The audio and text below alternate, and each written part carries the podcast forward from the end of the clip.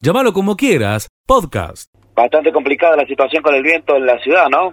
Lo estaba escuchando temprano ustedes. Exactamente, no solamente en la ciudad, sino también en 11 provincias del país, pero puntualmente Marce eh, en Villa María y Villanueva también. Lamentablemente no fue la excepción y algunas complicaciones trajo, ¿no? Sí, exactamente. Hemos buscado la, la palabra de Matías Salcedo, quien es el segundo jefe de bomberos voluntarios. Habla lógicamente del viento que se ocasionó con algunas caídas de algunas chapas del techo, casco céntrico, calle General Paz y Catamarca, después este, árboles caídos que han trabajado bastante los bomberos voluntarios con el área de defensa civil. Buscamos la palabra de Matías Salcedo, segundo jefe de bomberos voluntarios de nuestra ciudad, decía esto. Las condiciones climáticas que se han dado por la tarde de hoy han sido vientos bastante fuertes, con una constante aproximada de 55 kilómetros por hora con ráfagas de 92 aproximadamente, lo que registramos nosotros acá en el, en el cuartel. Eh, ha habido eh, varias, varias caídas de árboles, en principio no hemos tenido más que eso, eh, de las cuales varias se hizo cargo la gente de la Policía Municipal para lo que es la parte del cercado y que nadie se acerque. Y en el caso de dos árboles grandes en la zona de las acacias se nos convocó a nosotros porque bueno hubo que cortarlos y habían quedado sobre árboles, perdón, sobre cables eléctricos. Así que eh, bueno fuimos hicimos el corte, trozamos los árboles para, para tirarlos al suelo y bueno después la gente de la municipalidad va a pasar a, la recolección de los mismos. Pero no, no tuvimos una gran cantidad de, de salidas, solamente fueron dos. Bien, Ahí está la palabra de Matías Salcedo, segundo jefe de bomberos voluntarios de nuestra ciudad. Fuimos a Villanueva, en realidad, para charlar con los bomberos. también el fuerte viento trajo algún tipo de inconveniente, pero no tanto. Claudio Bertolet es el segundo jefe del cuartel, charlaba y decía esto con Radio Villa María. Debido a las fuertes ráfagas de viento, hemos tenido varios llamados, eh, todo lo que representa cables caídos, ramas, árboles. Eh, hemos tenido algunas intervenciones sobre la avenida Carranza, sobre el barrio Jardín del Golf, que tuvimos que liberar una calle donde se habría obstruido por la caída de un, árbol, eh, un hundimiento de, la calzada sobre calle Belgrano, eh, pero no, no ha habido que lamentar víctimas ni, ni nada de accidentes. Eh, eso, todo esto lo hemos hecho en conjunto con el personal de, de tránsito de la municipalidad. Bueno, esto es lo que ha ocurrido, lo más importante en las dos villas, por eso charlábamos con la gente de bomberos voluntarios de ambas ciudades. Leo. Sigue escuchando lo mejor de llamarlo como quieras. Tenemos en línea a Martín Gutiérrez, siempre muy, muy amable, el presidente de Vialidad Provincial, eh, para dialogar con nosotros. Martín, bienvenido. Aquí nos acompaña en la mesa Martín Alanís, Abigail Sánchez, Leo Roganti, te saludo. Antes que nada, buen día, ¿cómo estás? Hola chicos, ¿cómo están? Muy buenos días. Muy bien, eh, gracias por recibirnos, Martín. Eh, una vez más, al igual que en distintos puntos de, nuestra provincia de Córdoba, pero hablando puntualmente de Villanueva, se inaugura una obra muy importante, ¿no? Que viene a, aliviar el, tráfico puntualmente en, una parte de la ciudad de Villanueva, algo muy esperado por, por los villanovenses, ¿no? Efectivamente, una obra, como vos decís, muy importante con una inversión por parte del gobierno de la provincia de 700 millones de pesos, que viene a dar cuenta de un reclamo de larga data de los vecinos de Villanueva, como era el tránsito de los camiones por todo el centro de la ciudad, con el peligro que eso conlleva, además del deterioro de la Ruta 2.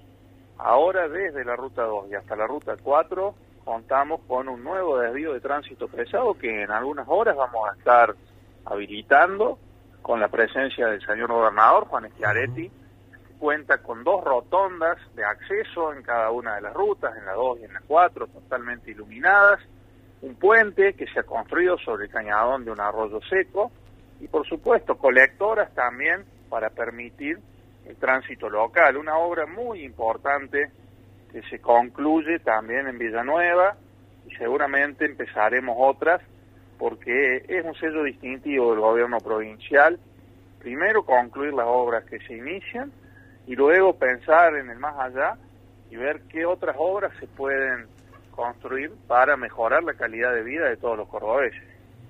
Sí, eh, Martín, ayer también lo dialogábamos con el intendente Natalio Graglia y le preguntábamos respecto a la continuidad ¿no? de la avenida Circunvalación allí en, en Villanueva, que con el paso de, del tiempo va a permitir cerrar no solo Villanueva, sino todo el conglomerado, ¿no? porque ya una parte de la circunvalación, lo, lo digamos así, está hecha a partir de la autopista, un sector está construyendo el Estado Nacional, esta que se inaugura en la jornada de hoy en Villanueva y va a quedar ese tramo entre Ruta 2 y 4 Fábrica Militar o, o Ruta 9. Sé que están trabajando en el tema, sé que están eh, dialogando con los respectivos intendentes, también con el Gobierno Nacional para avanzar en esa nueva etapa que permitiría ya avanzar para tener ese cerramiento total de, del conglomerado.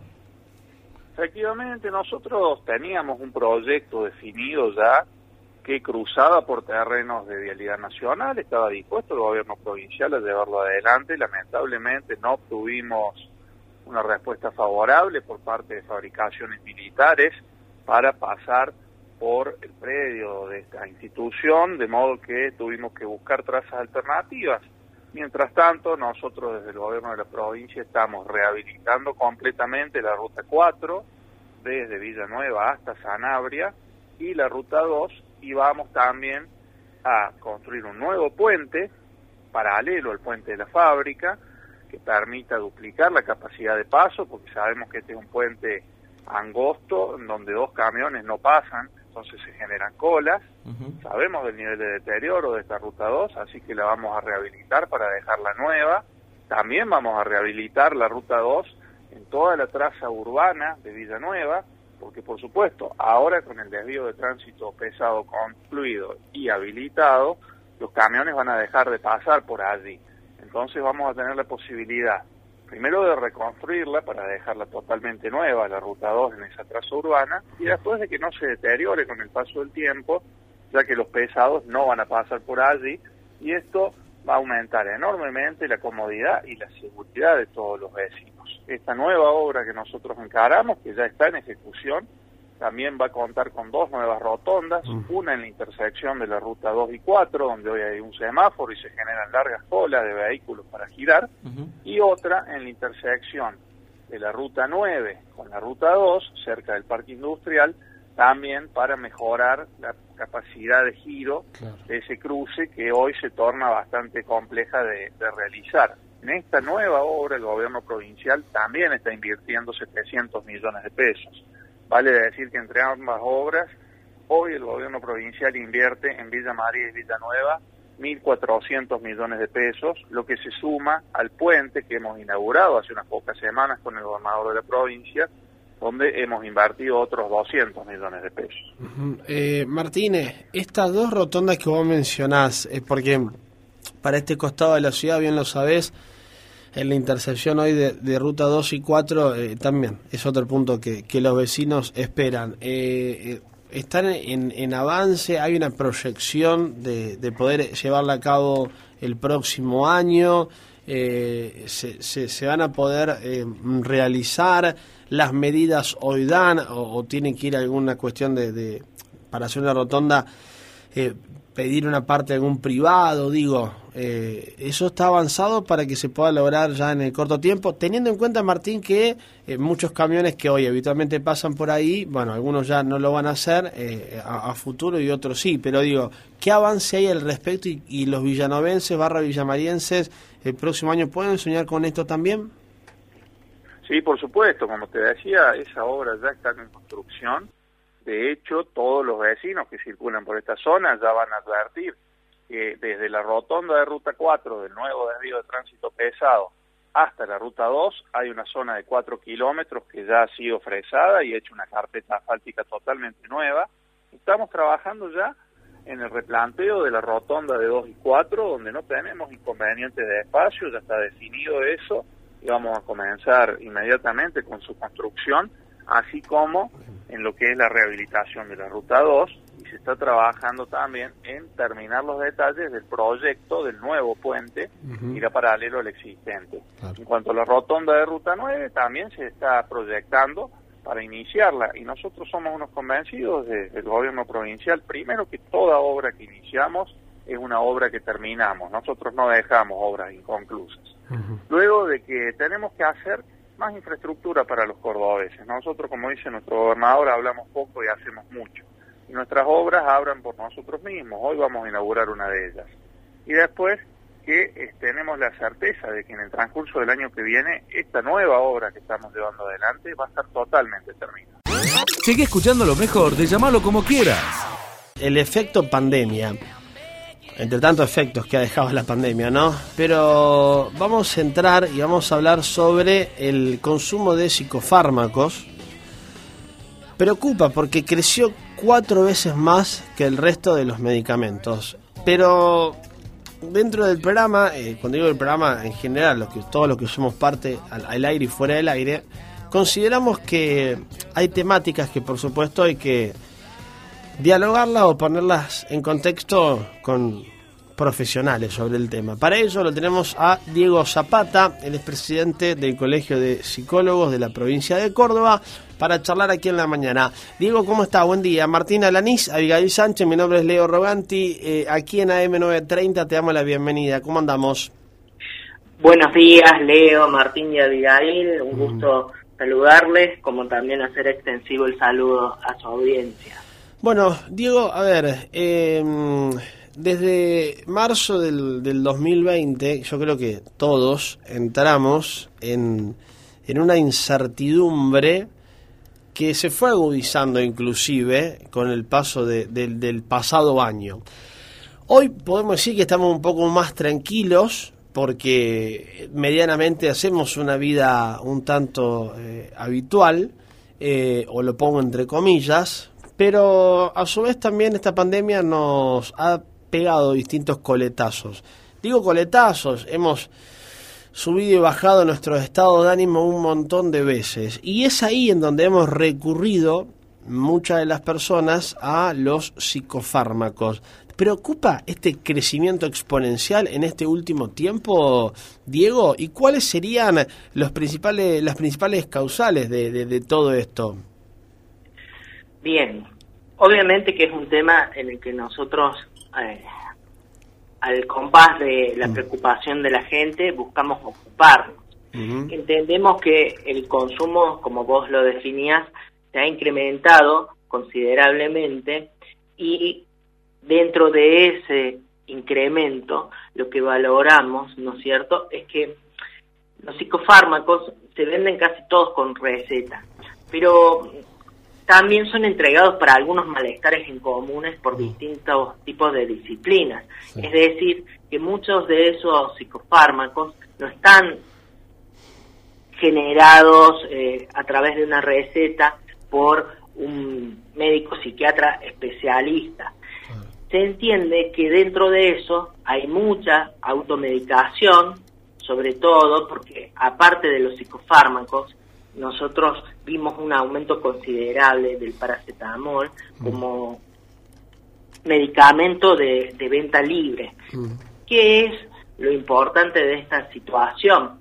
Es que evidentemente la salud mental de las personas se ha deteriorado y entre ellos son a través de complicaciones porque la pandemia que se desató por el COVID-19, digamos, tiene efectos en la vida cotidiana de las personas que van más allá de si te contagiaste de COVID o no. claro. Hay distintos tipos de malestares que fueron Digo, tratados de tramitar con una pastilla. Claro. Las personas siempre han buscado una solución mágica que quite el malestar Bueno. y evidentemente el clonazepam y el Ujú. alprazolam Mm. se ofrecieron como una de estas medidas.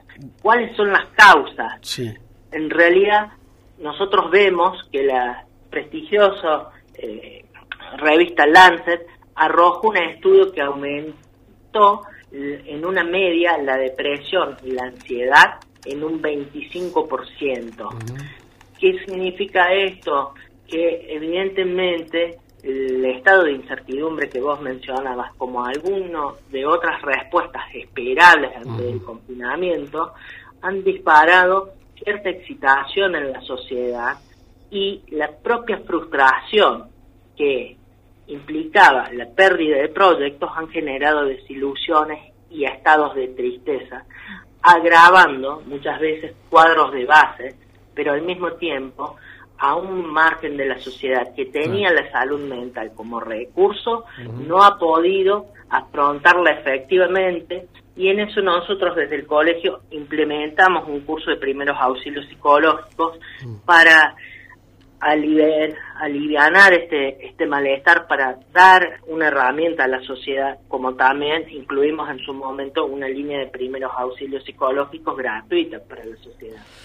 Diego, eh, si, hay algo que, que nosotros eh, escuchamos mucho en estos últimos meses, o en, estos últimos, en este último año y medio, es que por ahí dentro de, de este contexto de la pandemia, eh, tuvimos mucho tiempo para pensar o tuvimos mucho tiempo para encontrarnos con nosotros mismos. Hoy eh, la, la, la, rutina diaria, la vorágine de nuestro día a día, eh, por ahí a veces nos hace desentendernos un poco de, de, de, de, ese tiempo que teníamos que estar en casa y hacer trabajo de casa y no poder salir y, y, pensar diferentes cosas y Ahora, eh, particularmente para la gente que está del otro lado, que pasó la pandemia, hay gente que pasó la pandemia en familia, hay gente que pasó la, la, pandemia o gran parte del aislamiento con su pareja y mucha gente, Diego, que la pasó sola también, ¿no?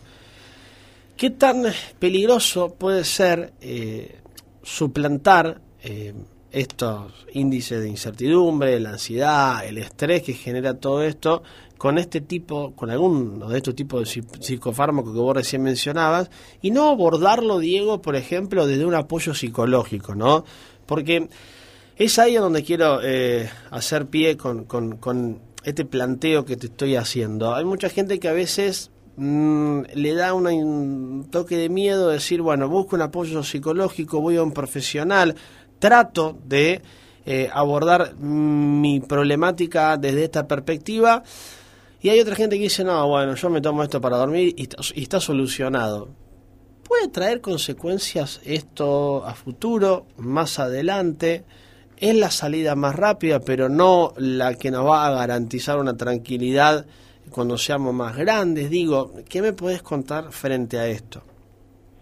Evidentemente que se ofrece como una solución, pero no es una solución de fondo, es un morigeramiento de la sintomatología a corto plazo. Muchas veces nosotros utilizamos el tratamiento combinado entre psicofarmacoterapia y, terapia para cuadros bases. ¿Qué es lo que nos pasó? Como sociedad vimos que todos estábamos bajo el mismo signo y algunas personas tenían más recursos internos y algunas personas tenían menos recursos internos. ¿Qué, es importante destacar? Es que no solo han sido los psicofármacos la búsqueda de solución, se han incrementado el nivel de, de adicciones, de consumos de sustancias lícitas e ilícitas, se han aumentado los casos de agresividad, ¿no es cierto? Y lo que vemos es que esta forma de retomar la cotidianeidad que tenemos ahora mm. es una forma también en ponernos a hacer al cuerpo, que tuvo que quedarse de alguna manera en reposo y en aislamiento en muchos casos, pero los problemas de fondo siguen sin resolver. Es como cuando uno busca irse de vacaciones para olvidarse de los problemas y en las vacaciones los problemas nos acompañan. Nuestros pensamientos siguen ahí presente con las cotidianeidades. Sí, tenemos relajación, tenemos espacios de serenidad, vemos otras cuestiones de, del ambiente que nos desarticulan de nuestra rutina diaria.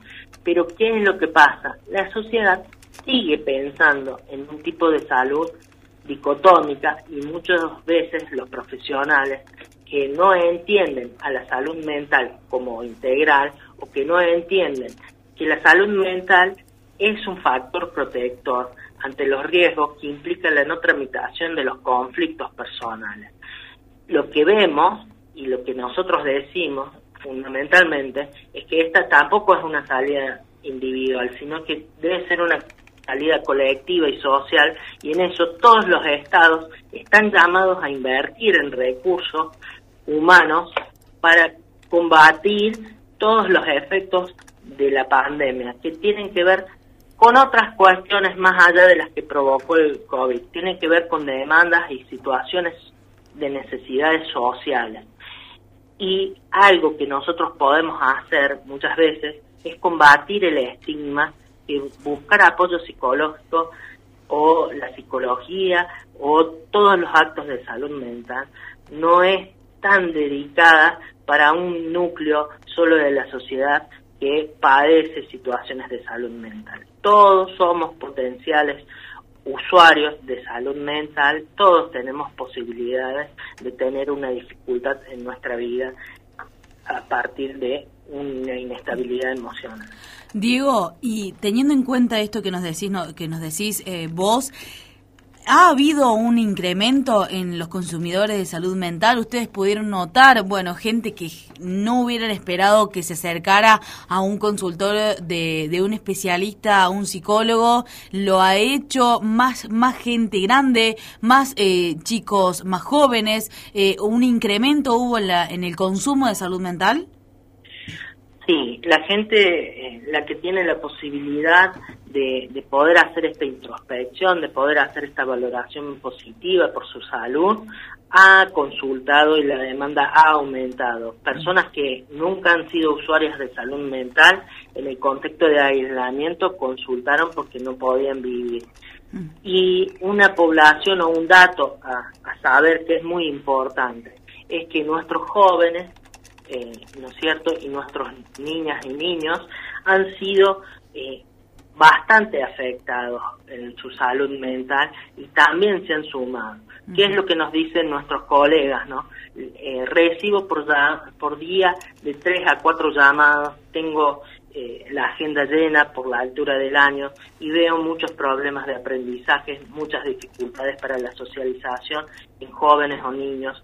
Vemos algunas cuestiones de autolesiones, eh, de comportamientos de riesgo eh, subsumidos. Paradojalmente, quienes estaban en el centro de la pandemia, que fue la sociedad adulta mayor, en un principio ha tenido más recursos, es decir, que se ha hecho más por, por los adultos mayores y lo han tramitado mejor. Ahora tenemos una, una gran fluctuación hacia las edades más tempranas, sobre todo a las mujeres que sufrieron el pluriempleo y la agresión también del, del agresor en, su domicilio y tenemos una masa de, de jóvenes que se encuentran sin proyectos porque estamos también en situaciones donde no hay trabajo. Es una condición social que excita, genera incertidumbre, genera falta de alternativas y no nos da perspectiva de futuro positivo.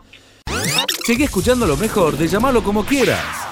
En la jornada de ayer inauguraron el Museo del Cuarteto en Córdoba. Luego de que Nación declarara al cuarteto como patrimonio inmaterial, tenemos en línea a Federico Raca, subsecretario de Cultura de la Municipalidad de Córdoba. Federico, gracias por recibirnos, Martín Alanís, Abigail Sánchez, aquí Leo Roganti para AM930. ¿Cómo estás? Buen día. ¿Cómo está todo Sevilla María Hermoso? Muy bien, muy bien. Acá eh, feliz porque nosotros hace dos años atrás, tres, cuando todavía era la caja de jubilación de Córdoba, de la ciudad de Córdoba, íbamos a conocer el, el, lugar en donde a futuro iba a ser el, Museo del Cuarteto. Bueno, anoche, eh, Fede, es, una, es un hecho realidad para los cordobeses tener un lugar que guarde la historia de de, nuestra música. Qué importante debe ser también para, para la ciudad de Córdoba poder recibir en un lugar muy importante, en una esquina eh, muy importante, ¿no? Sí, realmente. Ayer estuvimos en la inauguración acompañando al gobernador Juan Schiaretti, a, la, ministra coordinadora Alejandra Vigo, que es un poco quien está detrás de todo esto, y a, nuestra querida presidenta de la agencia, Nora Vedano, que es la que ha impulsado tan fuertemente el el nuevo museo del cuarteto. ¿no?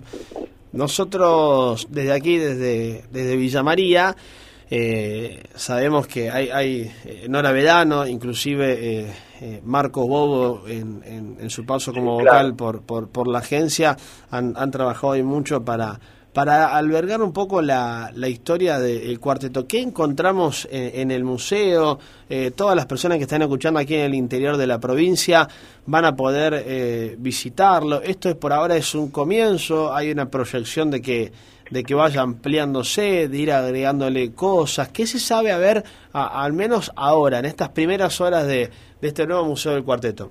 No, es un museo que muestra la historia del cuarteto, que tiene muchísima memorabilia, digamos, o sea, objetos relacionados al cuarteto, así, objetos hermosos, digamos, vestuarios, eh, instrumentos, eh, puestas, tiene mucho audiovisual también, o sea, que se, que se, que se vive el cuarteto dentro del museo, y por supuesto son museos vivos que van rotando, que van cambiando, y sin duda va, va a crecer el acervo, porque siempre que se abre un museo de este tipo, eh, los familiares de los, de los artistas históricos, digamos, normalmente eh, donan, entonces aumenta el caudal. Es, es, un proceso que se da naturalmente con un museo de este tipo. ¿no? Además, eh, Federico, los propios artistas eh, fueron parte de la creación de este museo, ¿no? Con el paso de, sí, claro. de los años también fueron aportando material e ideas para llegar a esta inauguración.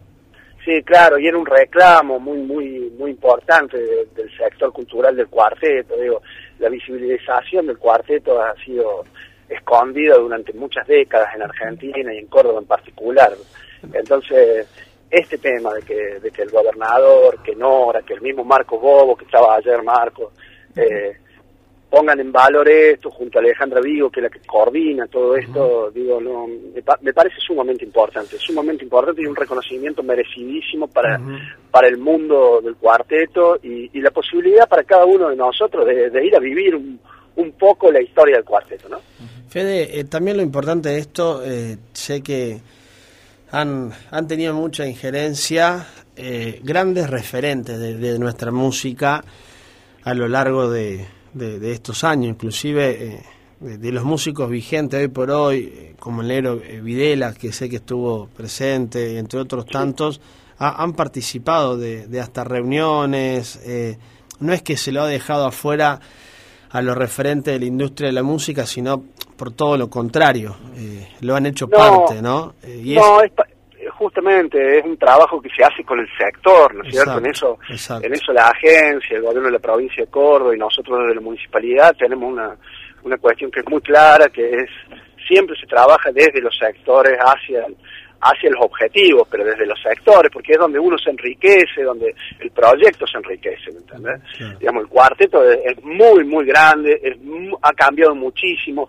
no hay un solo cuarteto, hay muchos cuartetos uh -huh. y hubo muchos cuartetos en la historia, digamos, que son distintos, que tienen épocas, que tienen construcciones culturales distintas inclusive, digo. Uh -huh. eh, entonces, bueno, nada, todo eso es, es, es, algo que se refleja en el museo, ¿no es cierto? Bueno, esto te iba a preguntar a continuación, Federico, si efectivamente en el recorrido que plantea el museo está distinguido justamente cada una de las etapas, desde los inicios, allí con el, con el cuarteto de oro, hasta eh, esta época, ¿no? Donde tenemos un cuarteto que parece que corre a toda velocidad, ¿no? Con muchas bandas, con un ritmo muy acelerado, eh, muy diferente a aquel de los años eh, 50, 60, cuando estaba dando sus primeros pasos. Eh, ¿Está contemplado allí en el, en el museo ese recorrido, esa historia, ese sí, cambio claro, en los claro. géneros? Claro, claro, todo eso es parte de, de, de, este recorrido histórico, ¿no es cierto? Justamente el museo lo que tiende a mostrar es eso, es mostrar las distintas etapas, los distintos eh, mitos de, de, del cuarteto, porque ha habido mucho, digamos, uno, uno eh, la gente más joven tiende a, a, conocer solamente lo de su época, digamos, y el claro. cuarteto tiene un recorrido que es sumamente largo, digamos, de la historia, y que bueno, que que ha variado, que ha variado, digo, por ejemplo, cuando entra cuando entra todo este esta movida caribeña con, con los bronces y todo lo demás, que lo trae un poco chévere sí. y todas esas grandes bandas, digamos, eso un, significa un cambio enorme. Antes el cuarteto era un cuarteto, como dice su palabra, claro. digamos, ¿no? Como dice claro, su nombre. Claro. Y pasa a tener 10 bronce o 6 bronce, digamos. Me parece que Giancarlo también marca un cambio con el famoso claro, merenteto, claro, ¿no? El claro. claro, es esa época que entran todos estos cantantes, estos grupos maravillosos, estos músicos maravillosos de, de Centroamérica, digamos, y del Caribe, uh -huh. eso por ejemplo, produce un cambio enorme. Y si uno lo piensa, también en Rodrigo, por ejemplo, hay una influencia del rock que es muy fuerte, es un cuarteto que tiene que ver con un cuarteto bastante tradicional en su formato, digamos, como uno lo ve, pero aparte tiene mucho metido el rock adentro, digo, ¿no? Entonces digo, eso es lo que uno va escuchando a medida que va trabajando estas cosas, ¿no es cierto? Los, los especialistas justamente lo que trabajan es, es este tipo de, procesos que se ven en el museo y que nosotros de la municipalidad, eh, ayer también tuvimos un día de mucha alegría porque la nación declaró el cuarteto de patrimonio cultural y material y eso es un paso muy importante de un trabajo muy largo que se viene haciendo de la municipalidad eh, de Córdoba para, para ese logro, ¿no? Y que tiene que ver mucho con esto, con el estudio del cuarteto, con generar espacio de reflexión, con, bueno, visibilizar nuestra, nuestra música típica, que es una música, pero que también es una poesía y también es un baile, digamos, ¿no? Y también es una industria. Fede, eh, recién hablábamos de, de épocas de artistas y te voy a preguntar de dos en particular. Por supuesto, de Cuarteto Leo, que es justamente quien da inicio a este género, y La Mona Jiménez, que es el gran referente histórico. ¿Qué lugar tienen dentro del museo? No, están, están representados todas las épocas, digamos, y claramente tanto Leonor Manzano y la Leo eh, y, y, la Mona son, son referentes centrales, ¿no? Centrales, así que por supuesto están, están representados en el, en el museo. Sigue escuchando lo mejor de llamarlo como quieras. Nos vamos a Barrio Los Olmos en Villanueva. Marcelo Caro, bienvenido. ¿Cómo andamos? Bueno, bueno, muchas gracias. Sí, efectivamente, hemos elegido este barrio villanovense en realidad porque los vecinos, las autoridades venían desde hace bastante tiempo soñando con esta obra que va a quedar inaugurado el primer tramo con la presencia del gobernador Schiaretti una obra, no quiero hablar de la obra, sino que quiero hablar de lo que pasó hace mucho tiempo, donde hubo accidente fatal al salir de un establecimiento educativo por la avenida Libertad, y se pone en marcha esta obra donde los camiones no van a estar pasando más, al menos esto es lo que acaban de puntualizar desde hace bastante tiempo, cuando quede inaugurada esta obra. Buscamos la palabra de alguna autoridad del barrio, vecinos en realidad, eh, charlábamos con Héctor Tuleán, quien fue por mucho tiempo el presidente de este centro vecinal del barrio Los Olmos. Héctor Tuleán, un gusto saludarlo. Buena mañana, buen día, buen viernes. Hola, ¿qué tal? Buenos días. Eh, como están todos, bueno, se cumplió un sueño tan anhelado y tan esperado, que es el desvío del tránsito pesado por la nueva circunvalación. Pasaron muchos años, esto empezó allá a hablarse o proyectarse fin en la gestión del intendente Frosasco cuando pasó ese grave accidente en la avenida Libertad que fallecieron unas criaturas. Al principio se sacó, se desvió por detrás acá del barrio Los Olmos, por la calle Juárez Selman, por el puente los, de los Castañones, no tuvo éxito porque cada vez que había grandes tormentas y los camiones de gran porte que pasaban se enterraban, no dio resultado. El tiempo pasó, eh, se siguió dañando la avenida Libertad, que era de, de hormigón, y bueno, se fue partiendo, los vecinos reclamaban porque sus casas se habían rajado todos, eh, había riesgo de que se producieran accidentes, dado que por dicha Avenida Libertad pasaban camiones que venían de, del lado de Río Tercero, de las petroquímicas, y bueno, con ácidos, con, con líquidos que eran, si pasaba un accidente podía llegar a ser grave para la zona que se podía afectar, siempre poca de defensa civil y bomberos estaban muy atentos a esa situación. Era, bueno, era un riesgo latente, siempre se venía rompiendo la Avenida Libertad, se le tiró carpeta de asfalto, se le puso pusieron mallas para que aguantara el, porque se hundían y bueno, pero no daba resultado. Hoy después de mucho tiempo uno pensó que nunca lo iba a ver, pero bueno, a esta gestión del intendente Natalio Graglia que uno lo veía, o sea, no, no, se creía en su momento porque pasaron gestiones que quedaron en promesa y él lo llevó a cabo. Entonces, para los, habitantes del sector nuestro del barrio Los Olmos, que nosotros debíamos cruzar sí o sí la Avenida Libertad y bueno, a las no, en los horarios nocturnos los camioneros no respetaban los semáforos, no se podía pasar para la zona céntrica porque las largas filas de camiones impedían lo, el paso. Se ocurrieron muchos accidentes, pero por suerte, como te reitero, se cumplió un sueño, se hizo realidad bueno,